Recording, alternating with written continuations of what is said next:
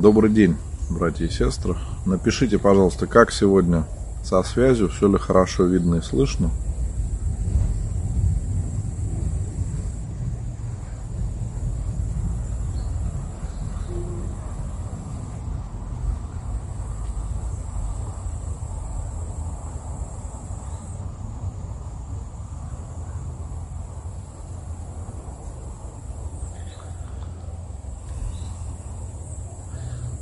Инстаграме вижу приветствие. Да, вот все, понял. Связь хорошая, отлично, замечательно.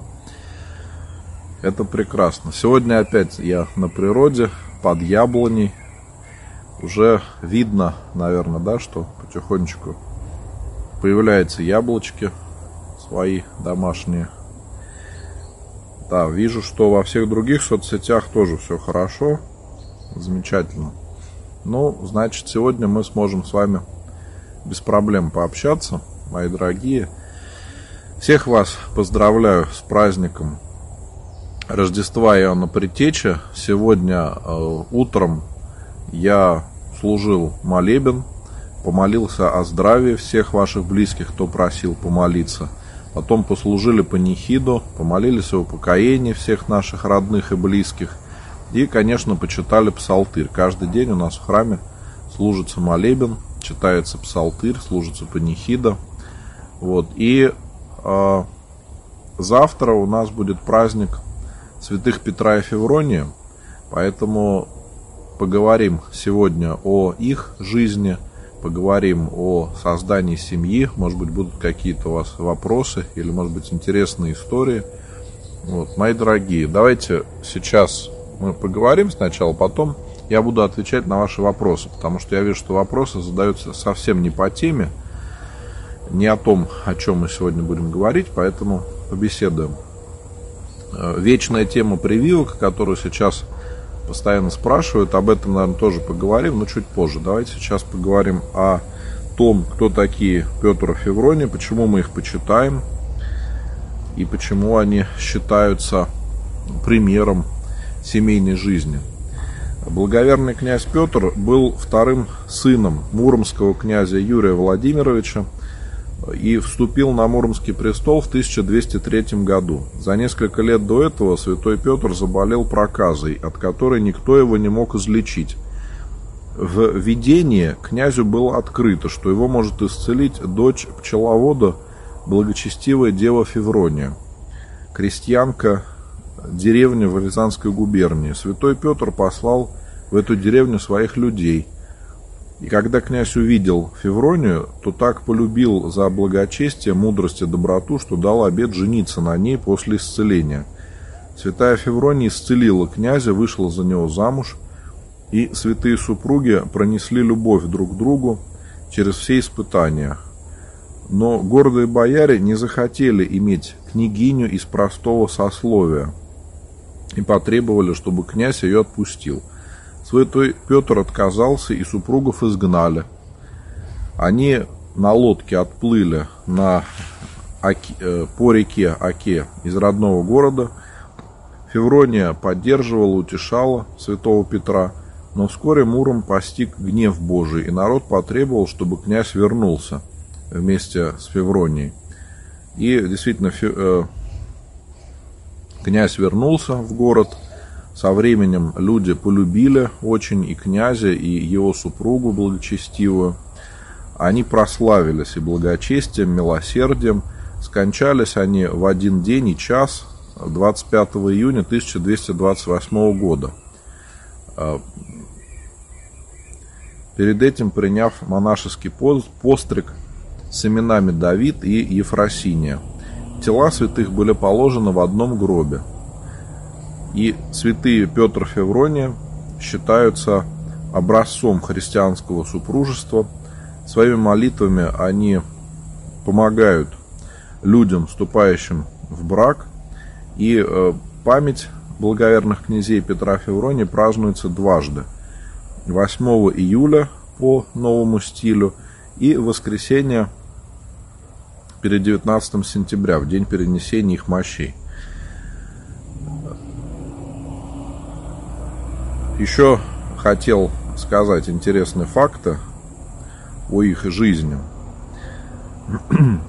Как мы слышали, Феврония была простой крестьянкой, а муж ее, Петр, был князем.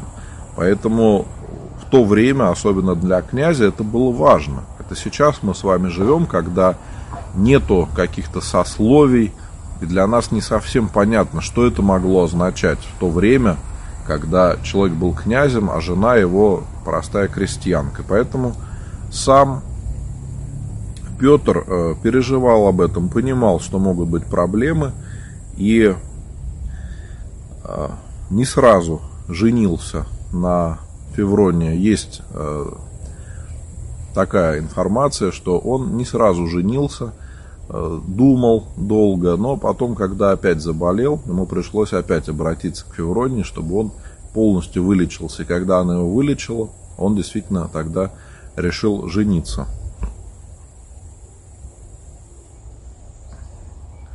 Э, о их жизни мы узнаем из повести о Петре и Февронии Муромских. Это одна из э, вершин древнерусской литературы XVI века.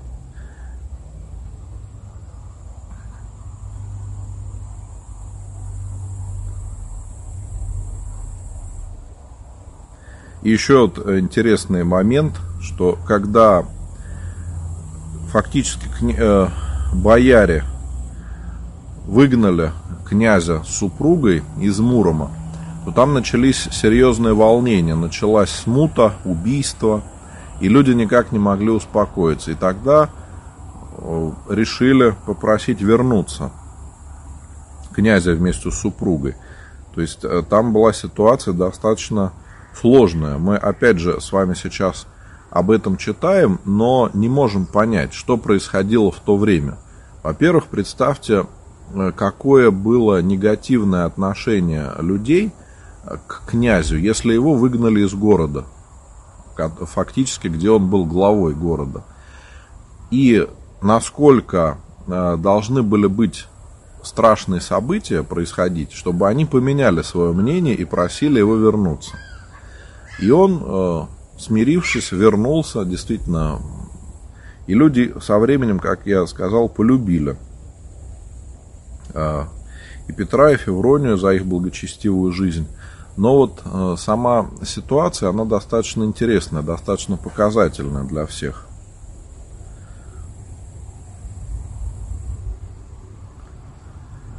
Поэтому им молятся о семье,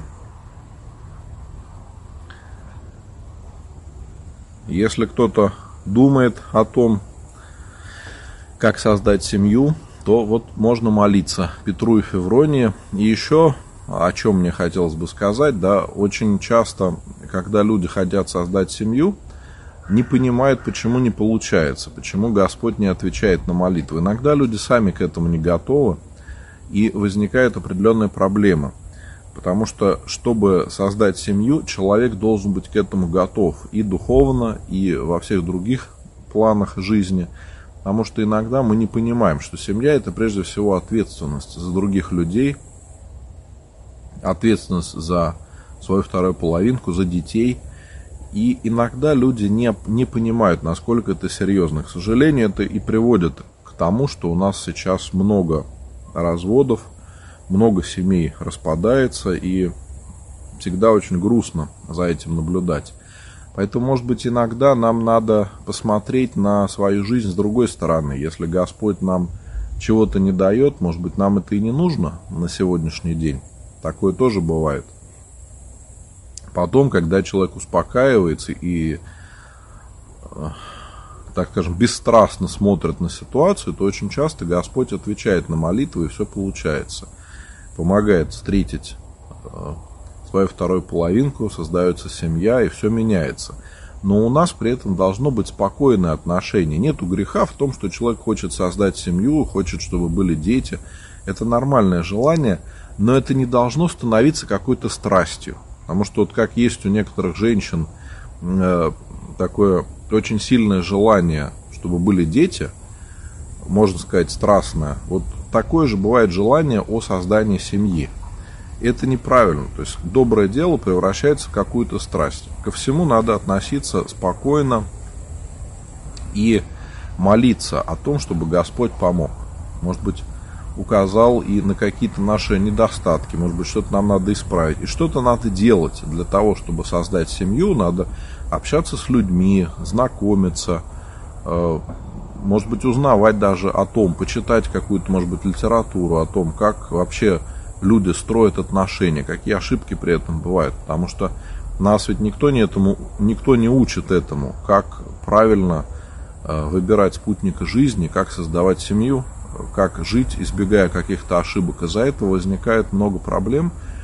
Одна из, наверное, самых таких распространенных ошибок, которые э, приходится встречать, когда женщина очень долго ждет, что будет э, кто-то в жизни появится, за кого можно выйти замуж, женщина думает, ну, если у человека есть недостатки, ничего страшного. Можно с этим смириться, и человека можно будет перевоспитать. Я его вот люблю, поэтому я его смогу спасти, и все изменится. Иногда даже закрывают глаза на то, что человек может быть э, алкоголик или наркоман или что-то еще. И вот, к сожалению, происходит трагедия, потому что перевоспитать взрослого человека практически невозможно. И сама вот эта постановка цели, что вы в браке кого-то хотите спасать, она неправильная, потому что семейная жизнь, она, конечно, предполагает спасение человека, когда муж и жена друг друга спасают.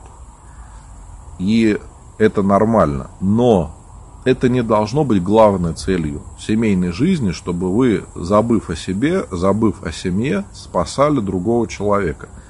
Просто это приведет к тому, что семья не будет счастливой, потому что это будет постоянное спасение. Это очень часто приводит к состоянию созависимости, когда, допустим, глава семьи пьет, жена его постоянно спасает, он потом над ней издевается, потом прощает. И вот это такой бесконечный замкнутый круг. Это, можно сказать, такая психологическая игра да, в, спа- в спасителя и спасенного, и того, кого обижают и прощают. И, к сожалению, приходится иногда встречать подмену понятий, когда люди вместо того, чтобы а, создавать нормальную семью, они думают, что вот надо им кого-то спасать. Но чаще всего из этого ничего не получается. Поэтому стоит подумать о том, нужно ли это. Вообще, обычно отношения между людьми, настоящие, православные, так скажем, хорошие отношения, они легкие. То есть людям друг с другом легко находиться рядом, есть какие-то общие интересы, просто могут общаться. Да, и может быть, просто даже находиться вместе. При этом нет желания переделать другого человека. Мы понимаем, что у каждого есть какие-то свои недостатки, все мы не идеальны, но у нас нет желания, чтобы мы там человека полностью перевоспитали. Вот это ошибка, которая бывает у многих, когда мы пытаемся силой другого человека спасать, силой пытаемся его, может быть, перевоспитать, сделать другим, и чаще всего из этого ничего хорошего не получается. Это приводит к тому, что возникают конфликты, возникают скандалы какие-то, ну и часто это заканчивается нехорошо. Еще одна проблема, которая э, часто встречается, это влияние, какое-то негативное влияние родителей. Потому что бывает так, что а, молодые люди создали семью, парень и девушка, да, и живут отдельно, вот, а родителям не нравится что-то. Они думают, что что-то делается не так, что все должно быть по-другому и начинается какое-то сильное влияние. Вот если поддаются этому влиянию, тоже начинаются проблемы. Поэтому любая семья должна быть самостоятельная. Это, как я и говорил, ответственность. То есть в том числе семья должна быть независимой от других людей. Не все к этому готовы. И это тоже приводит очень часто к проблемам. То есть мы иногда не понимаем того, что нас ждет. Может быть, слишком как-то радужно все воспринимаем, думаем, что все у нас будет хорошо, не будет никаких проблем, но вот в итоге это приводит потом к каким-то негативным последствиям. Но это несколько таких ошибок, которые бывают, которые, наверное, чаще всего встречаются. Ну вот. И как избавиться от этого? Да, в первую очередь надо стараться адекватно оценивать себя и мир, который нас окружает. Нужно снижать требования к людям. То есть есть такая ошибка, когда мы думаем, что вокруг будут святые, идеальные люди. Но этого не бывает. Вокруг нас такие же грешники, как и мы с вами. И это просто надо принять. И когда мы понимаем, что вокруг нас такие же неидеальные люди, то жить становится гораздо легче мы уже не так будем раздражаться, видя какие-то недостатки других людей. Вот. И кроме того, если мы хотим, чтобы в семейной жизни было понимание, то муж и жена должны друг с другом общаться. У нас, к сожалению, с этим проблема, потому что в современном мире нам всем не хватает времени.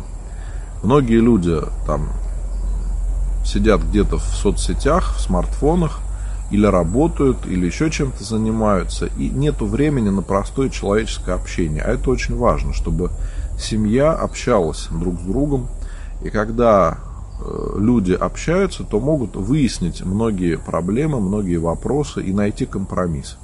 Это очень важно, потому что иногда мы не понимаем, насколько это серьезно, если люди не общаются друг с другом. Возникают какие-то там недомолвки, недопонимания, может быть Э, обиды на ровном месте, там, где их может и не быть. И вот один из таких хороших способов решить э, подобные проблемы, это чтобы люди просто общались друг с другом и не скрывали. Если есть какие-то претензии, если есть какие-то обиды, то о них надо говорить и не бояться этого. Потому что мы иногда не понимаем, насколько это серьезно, и видим, что что-то происходит, да, что вот там наша вторая половинка не в духе. И мы думаем, ну ладно, да, пройдет время, все успокоится. А человек, может быть, обиделся, ходит, думает, думает себе что-то, да, там обижается дальше. А может быть, если поговорить, все можно решить и найти компромисс. В чем дело? И очень часто это позволяет решить большинство проблем. Когда супруги общаются друг с другом, постепенно они находят уже а, какие-то выходы из ситуации, какой-то компромисс можно найти. И это позволяет избежать очень многих конфликтов. Вот. И иногда мы этого не понимаем. Во-первых, мы не замечаем этих вещей, но и кроме того, в семейной жизни мы учимся прощать.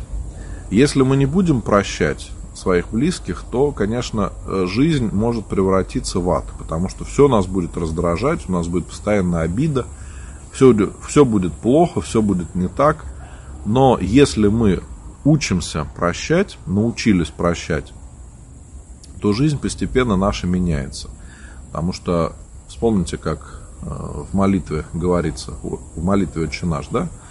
Мы просим Бога простить нам долги наши, так же, как и мы оставляем должником нашим. Вот нам также и в семейной жизни надо прощать, и тогда и близкие нас тоже будут прощать. Иногда вот накапливается очень много обид, и люди э, настолько из-за этого страдают, что им хочется просто развестись, разбежаться и не общаться никогда больше.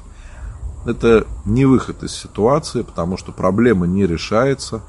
И очень часто у людей сценарии в жизни повторяются. Если есть какое-то неправильное понимание семейной жизни, неправильное отношение к людям, то сценарии будут повторяться. И бывает очень часто так. Люди пишут и говорят, что несколько раз был неудачный опыт отношений или семейной жизни, и вот всегда все как под копирку по одному сценарию развивается.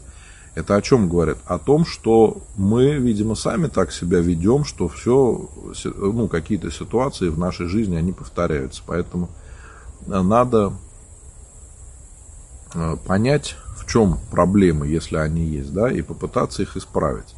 И иногда также наша ошибка, что мы их не замечаем. Мы думаем, ну, подумаешь, бывает, что ж, вот, ну, пройдет со временем. Вот, а со временем ничего не проходит.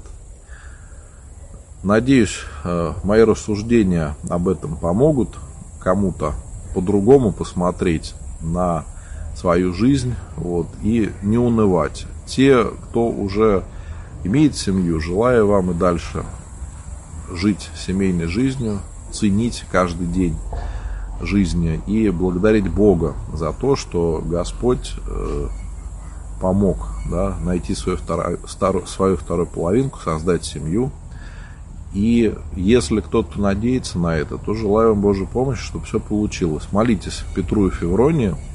Как я сказал, им очень часто молятся о создании семьи. Завтра в храме я буду служить молебен. У нас по традиции в четверг служится молебен. Э,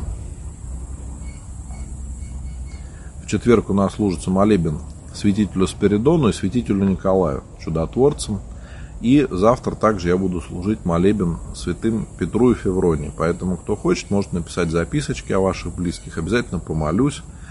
Вот. И напоминаю, что у нас еще будет 9 числа, в пятницу, праздник преподобного Нила Столобенского чудотворца. Это наш очень почитаемый святой. Также буду служить молебен ему. Ну и в этот день, в пятницу, служится еще молебен святым целителем Луке Крымскому, святителю, и великомученику целителю Пантелеймону.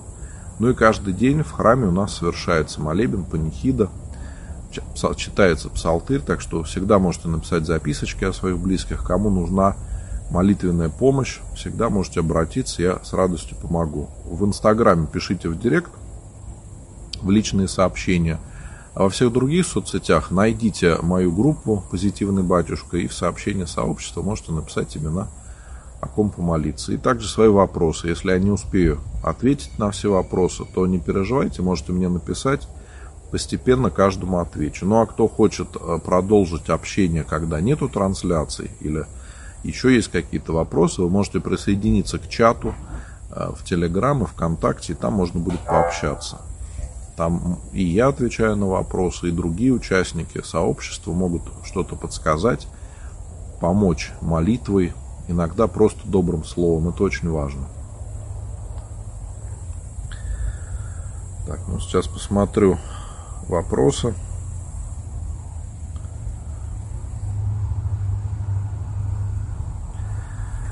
Ну да, вот хорошо, Марта пишет. Про прививки не будем говорить, вокруг все только про прививки говорят, уже все устали.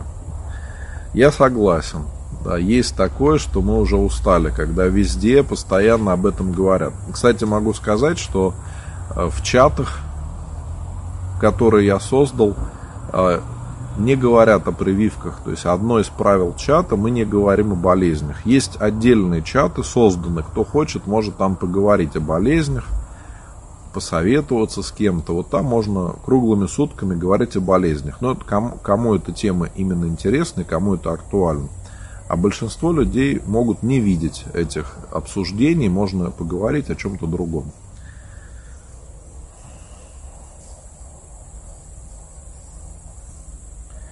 Ирина, сколько не молилась у мощей, так замуж и не вышла. У нас в городе есть икона с частицей мощей святых Петра и Февронии. Много раз ходила, завтра тоже хотела пойти, но веры уже нету.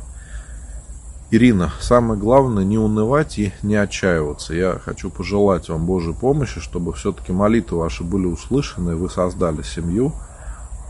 И самое главное, благодарите Бога за то, что есть сейчас в вашей жизни – за каждый прожитый день. Это очень важно, чтобы у нас было чувство благодарности к Богу уже за то, что есть сейчас. Надеюсь, те рассуждения, которые сегодня были, может быть, тоже помогут вам создать семью.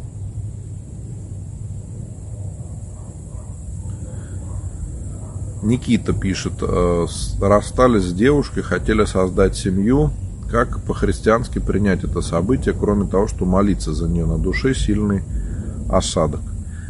Никита, надо простить эту девушку и благодарить Бога за то, что вы расстались именно сейчас. Потому что если бы вы создали семью и у вас возникли проблемы, то потом расставание было бы гораздо более болезненным. Это был бы развод, какие-то проблемы, все это бы, что общались, наверное, были какие-то хорошие моменты, да, ведь в ваших отношениях. Ну и самое главное, чтобы не было обиды, потому что обида очень часто нам мешает. Если хотите, можете написать или мне в личные сообщения, или, в принципе, вы на ютубе смотрите, на ютубе можете найти мой ролик на эту тему. А как простить, если не получается? Очень важно искренне простить. Иногда это помогает совершенно по-другому посмотреть на свою жизнь и дать возможность идти дальше. То есть вот это большая проблема, когда у нас есть обида на какого-то человека, мы не можем двигаться дальше. Это как какой-то якорь, который держит нас на месте, и мы никуда не двигаемся. Но когда мы готовы искренне простить, то мы можем уже без этого груза обид и переживаний жить дальше, и открываются новые горизонты, новые перспективы, которых раньше не могло бы быть. Поэтому любое расставание, любая потеря, это всегда что-то новое для нас. Освобождается возможность для чего-то нового. Вот так всегда надо смотреть на это.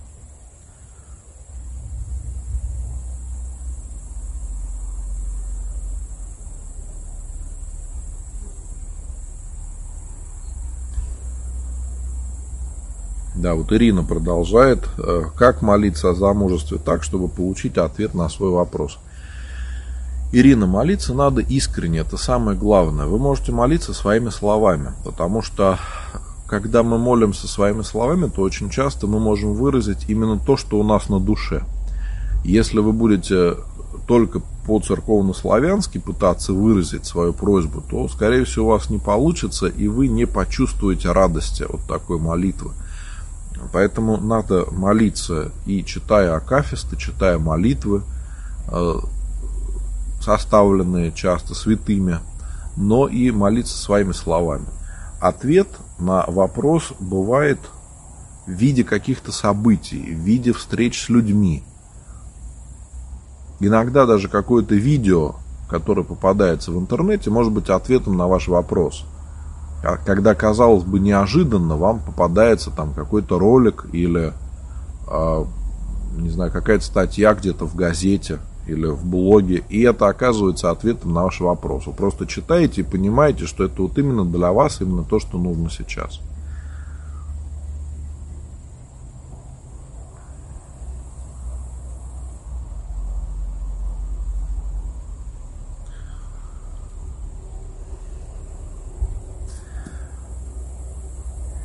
Да, вот хороший вопрос. Ольга спрашивает, были ли дети у Петра и Февронии? Э, поскольку немного у нас данных э, сохранилось о их жизни, э, точно неизвестно. Но есть такое мнение, что да, что у Петра и Февронии были дети.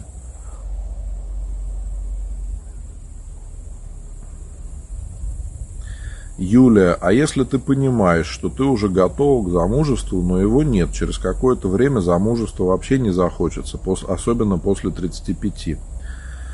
Э, Юлия, ну вы поймите, что мы не можем, во-первых, знать, насколько мы готовы, да, нам может быть казаться, что мы готовы, на самом деле это не так. А во-вторых, как я сказал, нужно не только молиться и надеяться, но и предпринимать какие-то активные шаги. Слава Богу, мы сейчас живем в такое время, когда у каждого из нас есть возможности, которых не было раньше.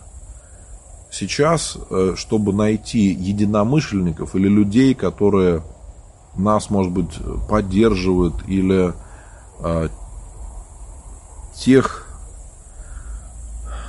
э, с кем можно дружить, общаться, да, э, расстояние уже не играет роли.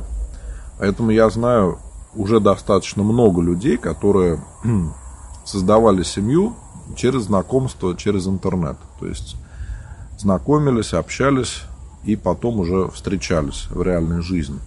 То есть для многих, я думаю, что это выход очень хороший, потому что все равно, если люди хотят жить вместе, то, может быть, даже для этого придется и поменять место жительства. Но если вы понимаете, что это приведет к тому, что вы будете счастливы в браке, ну почему бы и нет? То есть ошибка очень многих из нас в том, что мы замыкаемся в том месте, где мы живем. Особенно если там девушка живет или в деревне, или в каком-то маленьком поселке, где не так много людей. Конечно, скорее всего, там не будет того человека, с которым она сможет создать семью. Или вероятность этого будет очень мала.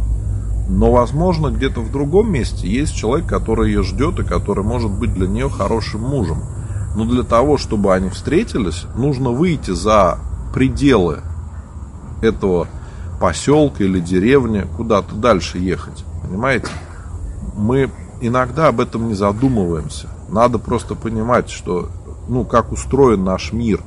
И какие-то вещи возможны, а какие-то вещи практически невозможны, они будут ну, чудом, можно сказать. Поэтому иногда непонимание вот этих механизмов, оно тоже не, не дает нам возможности изменить свою жизнь. И мы молимся, молимся и думаем, почему Господь не отвечает на наши молитвы. Ну, потому что просто нет физической возможности э, помочь нам.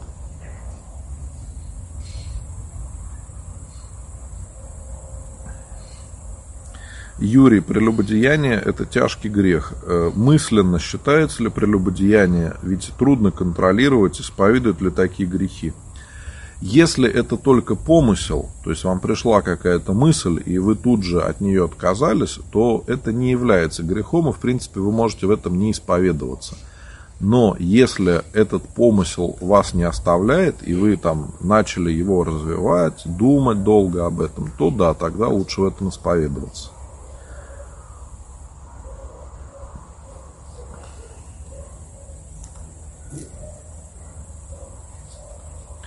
Лариса. Ну, вот это, конечно, грустная очень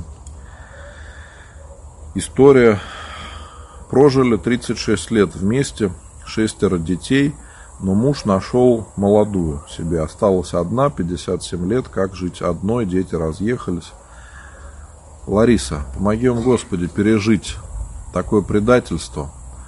Самое главное, постарайтесь простить мужа, независимо от того, как жить дальше, у вас не должно быть обиды, потому что обида будет мешать именно вам в первую очередь. Поэтому постарайтесь простить мужа и искренне молиться за него, потому что он совершил очень большую ошибку. Он предал вас, несмотря на то, что вы целую жизнь прожили вместе. И э, молиться о детях, все-таки дети это тоже ваша семья. Хоть они взрослые, но они-то остались с вами. Никто из них не предал вас. Поэтому надо понимать, что семья это не только муж, но и ваши дети, которых, слава богу, у вас много. Старайтесь жить дальше и благодарить Бога за то, что было, и молиться о том, чтобы Господь помог вам пережить такую трагедию и жить дальше. Может быть, присоединитесь э, к чатам, которые есть, как я говорил, ВКонтакте и в Инстаграм, в Телеграм. Некоторые женщины приходят туда через определенные проблемы, находясь в сложной жизненной ситуации, но через общение с другими людьми появляются какие-то новые интересы, новые знакомства – и это позволяет гораздо легче пережить какую-то сложную жизненную ситуацию. Может быть, вам это поможет. Поэтому в в, или в других соцсетях, где удобнее, и э, напишите, что хотите присоединиться к чату. Я надеюсь, что э, такое общение вам поможет пережить подобное предательство. Это, конечно, всегда можно сказать, больно читать такие истории, потому что понимаешь, когда, да, что за этими словами стоит человеческая жизнь, всегда очень тяжело видеть это.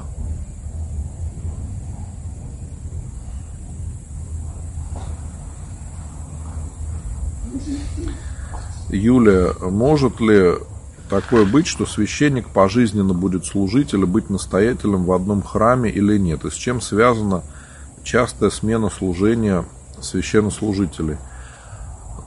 Такое случается, но не очень часто. Я встречал людей, священников, которые всю жизнь служили на одном месте, но это достаточно редкая история. Обычно священник за свою жизнь меняет несколько приходов, соответственно, иногда и несколько мест жительства. Ну, такова жизнь священника, да, потому что священник как военный. Куда его отправят служить, туда он и едет. Это может быть связано с разными самыми ситуациями. Это может быть связано с тем, что где-то освободилось место, и нужен другой священник туда, а служить некому. И тогда из другого прихода батюшку присылают на новое место служения. Если новый приход лучше, чем тот приход, который был до этого, то это можно считать своего рода повышением, когда священник получает приход лучше, чем был до этого. Да? Если священник э, получает приход как бы хуже или меньше, но это считается понижением, да, или там, если его лишают каких-то должностей, как вот в моем случае получилось, да, то это считается понижением по службе. Но как бы мы, как верующие люди, должны смотреть на это по-другому. Не всегда это плохо, потому что для духовной жизни, допустим, если священник переезжает на новое место служения, то очень часто это приводит э, к тому, что появляется больше свободного времени, больше сил и для молитвы, и для общения с семьей, и для того, чтобы, может быть, поправить свое здоровье, меньше нервов. Вот. Поэтому жизнь, она очень разная. И со стороны иногда сложно понять а, то, что происходит. То есть вот мы видим, что что-то произошло со стороны, да, но мы иногда не знаем причин и не знаем того, что было и что есть. То есть много каких-то внутренних моментов, о которых люди не говорят для того, чтобы, может быть, не было вреда церкви, или не было осуждения кого-то, или еще что-то, какие-то моменты, ну, просто не для всех, так скажем, да. И поэтому мы иногда видим, что что-то произошло, и не понимаем, почему так произошло. Но те, кто участники этих событий, они очень часто прекрасно понимают, что происходит, почему так происходит. Вот. Но, как я сказал, мы иногда не видим со стороны того, что происходит на самом деле – и иногда мы не знаем промысел Божий. То есть бывает так, что Господь человека оберегает. Так скажем, когда батюшку переводят с места на место, да, мы думаем, что вот как же так, его бедного наказали, там вот он старался, он что-то делал, а его наказали, да. А почему мы думаем, что в этом нет промысла Божьего? Может быть, Господь от чего-то уберег священника. Может быть, он бы там где был, да, служил, и из-за нервов проблемы со здоровьем бы начались. А Господь уберег и дал более легкий крест служения, когда, может быть, все по-другому совершенно. Я наблюдал такие истории не раз, потому что я общаюсь с разными священниками, и у многих бывают самые разные истории. Вот. И, и, конечно, всегда перевод священника это очень болезненно и для прихожан, потому что люди привыкают к священникам. И для самого священника это очень часто болезненно, потому что есть дети, есть семья, которая тоже привыкает жить где-то в одном месте, и там дети в школу ходят, еще что-то. Вот, поэтому бывает, что возникают э, разные проблемы, но, как я сказал, нам надо ко всему относиться как к промыслу Божьему и за все Бога благодарить. Потому что когда проходит какое-то время, иногда достаточно большой промежуток времени проходит, мы понимаем, что то, что случилось, это было на благо. Вот. Не всегда нам хватает терпения для этого. Мы хотим, чтобы нам все было быстро понятно, что, почему, как. Но Господь долготерпелив, и нам тоже нужно набираться терпения – и смотреть, что будет дальше. И за все Бога благодарить, что бы ни происходило в нашей жизни, за все Бога благодарить.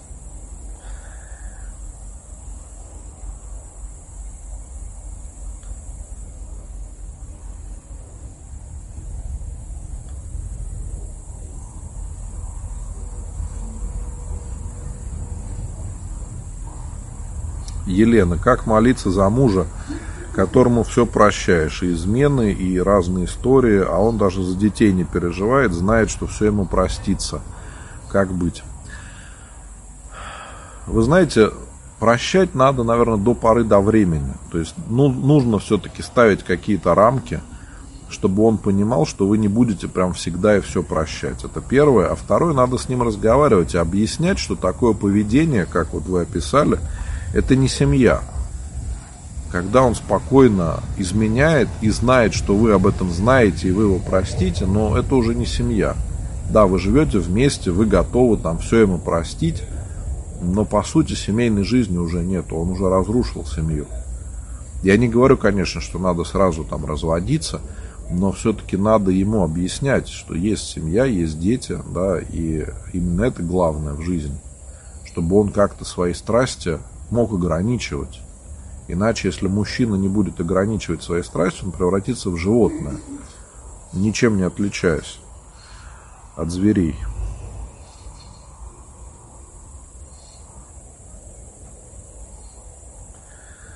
Олеся пишет, «Э, я лично против сайта знакомств. Моя подруга там сидела, в кавычках, нашла мужчину только для блуда. Многое писали э, нездоровых людей. Я согласен, что такие риски есть. Я тоже об этом говорил, когда как-то мы касались вот этой темы э, знакомств в интернете, я тоже говорил, что есть определенные правила безопасности, которые надо соблюдать. Потому что много женщин сейчас, которые хотят создать семью и хотят найти настоящего мужчину, да, который не будет как ребенок маленький, а который будет действительно мужчиной, может быть, главой семьи. Сожалению, такое не часто сейчас встречается у нас, но тем не менее. И есть люди, которые этим пользуются. То есть есть мужчины, которые могут э, очень красиво говорить, много чего обещать, а в итоге обмануть. Поэтому здесь, да, надо быть очень осторожным. Но я, как уже сказал, знаю несколько семей, счастливых семей, причем православных людей, которые вот так познакомились через интернет. Поэтому я считаю, что для многих это будет хороший выход из ситуации. Есть, конечно, определенные риски, но вы знаете, вся наша жизнь, она наполнена риском. И невозможно э, ничего не делать, чтобы не рисковать. Если мы совершаем любые поступки, мы всегда рискуем. Это нормально, это часть нашей жизни. Просто надо знать о том, какие есть риски и какие есть опасности, и надо их избегать, и все. Не терять голову. Потому что ошибка многих людей, ну и женщин в том числе, что когда они вот э, кого-то встречают, они очень быстро влюбляются. Это становится страстью. И человек перестает здраво мыслить и начинает верить во все, что ему говорят.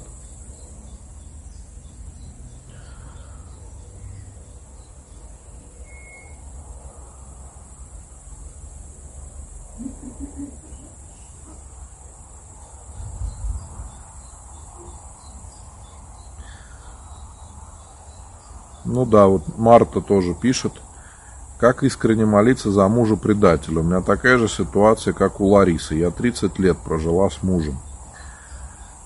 Самое главное молиться о прощении. Понимаете, я согласен с вами, что это страшная ситуация, это предательство. Но обида, она будет мешать вам. Она будет не тому человеку, который вас обидел и предал, мешать, она вам будет мешать. Вот что страшно. И я всегда думаю о том, что мы ведь не знаем, сколько Господь нам отмерил, сколько мы будем жить с вами. И может быть так, что сегодня ночью кто-то из нас уйдет из жизни. Готовы ли мы предстать пред Богом, имея обиду в своем сердце?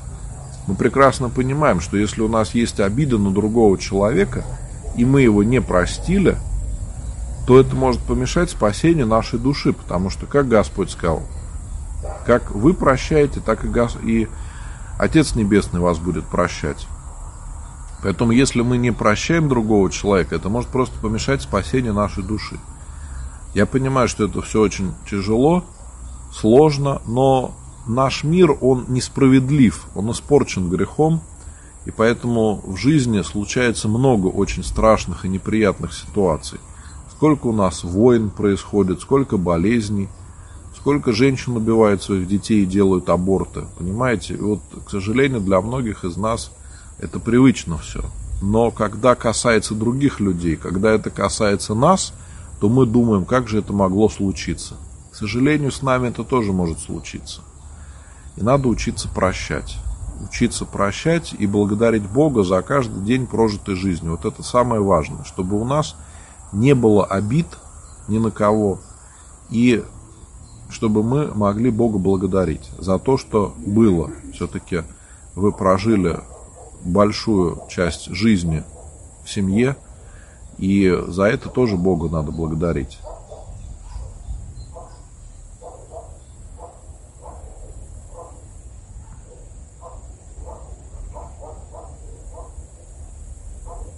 Да, вот Лариса пишет, что мужа смогла простить, молюсь и за него, и за детей, конечно. Слава Богу, Лариса. Я думаю, что ваш пример для многих будет очень полезен и показательным. Ну вот Виктор пишет, я для того, чтобы создать счастливую семью, начал читать Акафист Казанской иконы Божьей Матери. Да, это хороший способ. Я тоже так молился о создании семьи и встретил свою будущую жену. У меня, кстати, есть видео, можете найти и на Ютубе, и в Инстаграм, в других соцсетях. Э, так и называется «40 акафистов Богородицы». Ну, там я подробно рассказал о том, как правильно молиться, о том, как я молился – как это все получилось.